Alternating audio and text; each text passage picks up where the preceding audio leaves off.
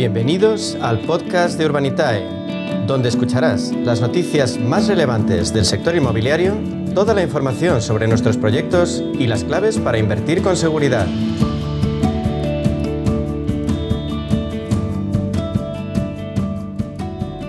Bueno, pues seguimos en nuestro espacio de inversión inmobiliaria de la mano de Urbanitae y vamos a profundizar en las claves financieras que nos ofrece el mercado de la inversión inmobiliaria.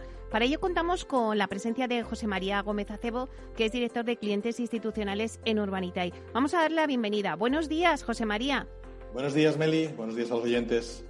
Bueno, pues mira, José María, parece que este nuevo ejercicio, este nuevo año 2022, eh, va a ser un año muy activo en lo que respecta a la inversión. Si tomamos noticias como el informe del Real Estate Market Outlook 2022 elaborado por CBRI Charelis, eh, decía que el volumen de inversión inmobiliaria rondará los 13.000 millones este año.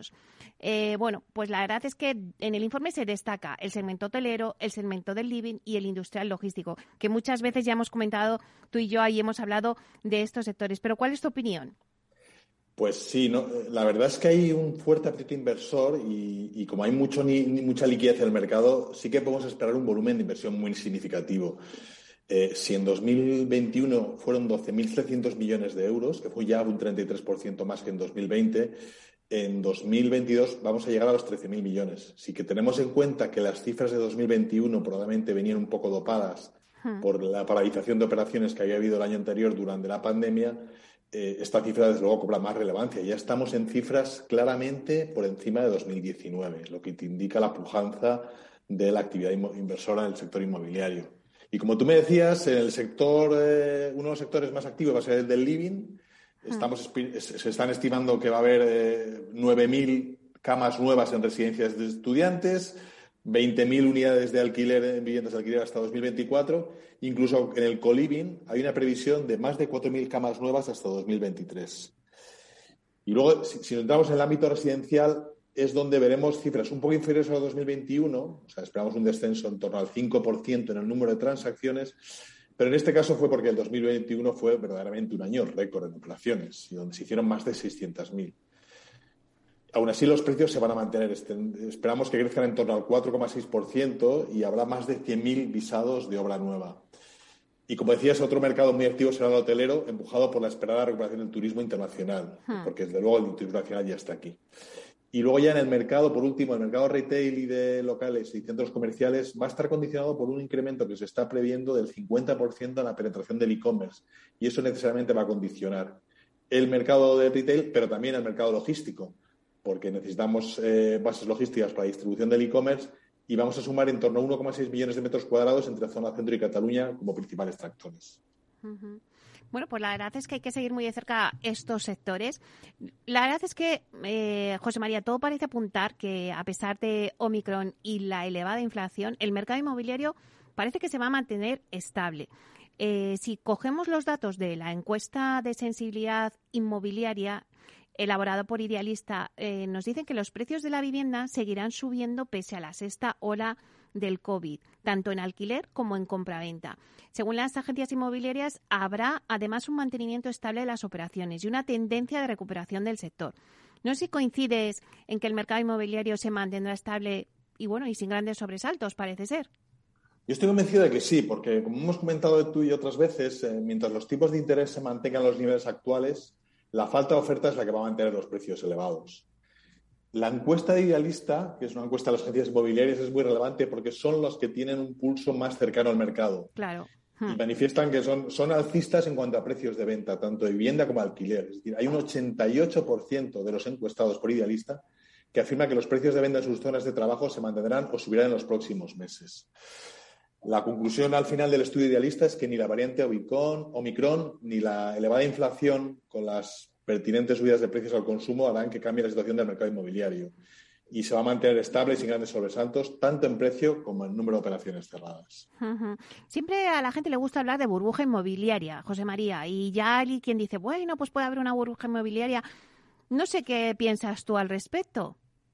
Pues como hemos comentado algunas veces, eh, la, burbuja inmobiliaria eh, en la que todos nos, acordamos de lo que pasó en 2008, tiene, estamos en un escenario radicalmente distinto en aquella época. Hmm. Había 600, 700 mil viviendas al año.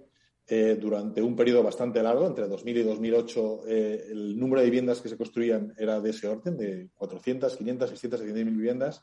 Actualmente no estamos pasando nunca a las 100.000 viviendas y entendemos que el mercado natural, el de reposición y el de nuevas viviendas, estaría en torno a 100, 120 mil viviendas nuevas. Es decir, no estamos fabricando las viviendas que el mercado podría demandar. Ah. Y eso al final ejerce como freno eh, eh, de, los precios y, por tanto, eh, freno hacia abajo los precios y, por tanto, el riesgo de burbuja es muy limitado. O sea, que vamos a dejar tranquilos que nosotros no vemos una burbuja inmobiliaria. y, pero lo que sí está claro también es que los activos inmobiliarios siguen siendo interesantes, ¿no? Eh, pues antes empezábamos hablando contigo de la inversión eh, en activos inmobiliarios, pero es que además de dedicar eh, todos los ahorros a la compra de una vivienda o un local, también ahora tenemos la oportunidad de participar de este mercado inmobiliario con menos esfuerzo económico y diversificando tu dinero gracias al crowdfunding inmobiliario. Una fórmula que bueno, ya hemos dicho un montón de veces en este programa que ya se está afianzando, que se está consolidando cada vez más en España. ¿Crees que 2022 será un buen año para que los pequeños inversores confíen en este modelo de inversión?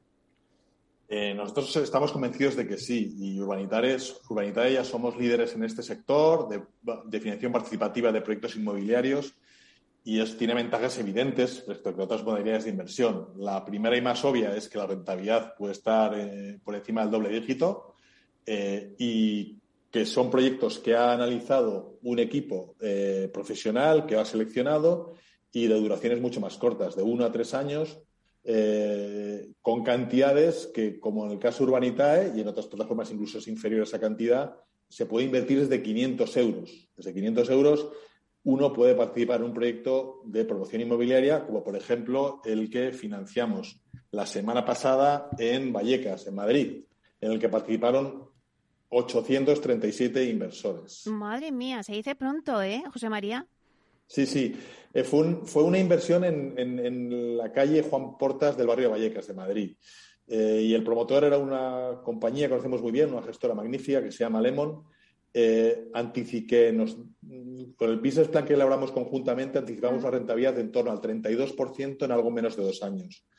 La verdad es que fue un proyecto exitoso una vez más. Cerramos en 12 minutos toda la, financiación que necesitábamos, incluso haciéndolo con un sistema de prefunding eh, y limitación máxima de inversión. Este sistema lo que funciona es así, que los inversores pueden invertir en el proyecto desde 500 euros al máximo que en este caso establecimos que fuera 6.000 euros.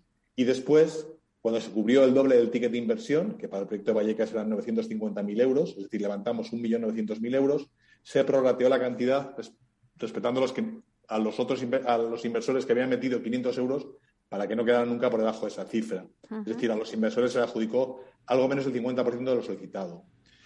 Quiero explicarte que, esta limitación la tenemos que seguir haciendo en proyectos pequeños, porque la CNMV no nos permite que los inversores no acreditados inviertan en proyectos de más de 2 millones de euros. Y como vamos a tener bastantes proyectos mayores, entre 2 y 5 millones, eh, a los que esa parte importante de nuestra base inversora no va a poder acudir, queremos que al menos en estos pequeños proyectos sí que tenga más posibilidades de entrar. Y por eso hicimos el modelo de prefunding. Lo que está claro, José María, es que eh, eso tiene que cambiar, ¿no? Entendemos que sí, y de hecho eh, la Comisión Europea, la normativa que tendrá que transponerse necesariamente en España a corto plazo, habla de elimina esa restricción porque no parece que tenga mucho sentido asociar riesgo a tamaño de ticket. El riesgo es otra cosa. Pero, en fin, por ahora, mientras esté así, nosotros respetamos, como siempre, lo que nos marca la CNMV y lo tenemos que respetar. Y, por ejemplo, el lunes 31 abrimos un proyecto nuevo que, por su tamaño, solo va a estar abierto a inversores acreditados. Es una promoción de un edificio de 40 viviendas en Estepona, a 150 metros de la playa La Rada, en una zona muy consolidada con un promotor que ya ha hecho más de 30 promociones en Andalucía y que partimos de un solar que ya tiene 60 plazas de garaje construidas y ya tiene licencia.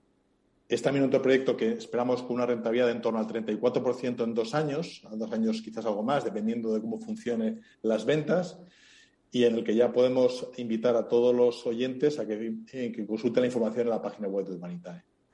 El lunes 31 abrís este proyecto a inversores acreditados, nos estás diciendo. Bueno, pues si el de la semana pasada duró 12 minutos, este va a volar también.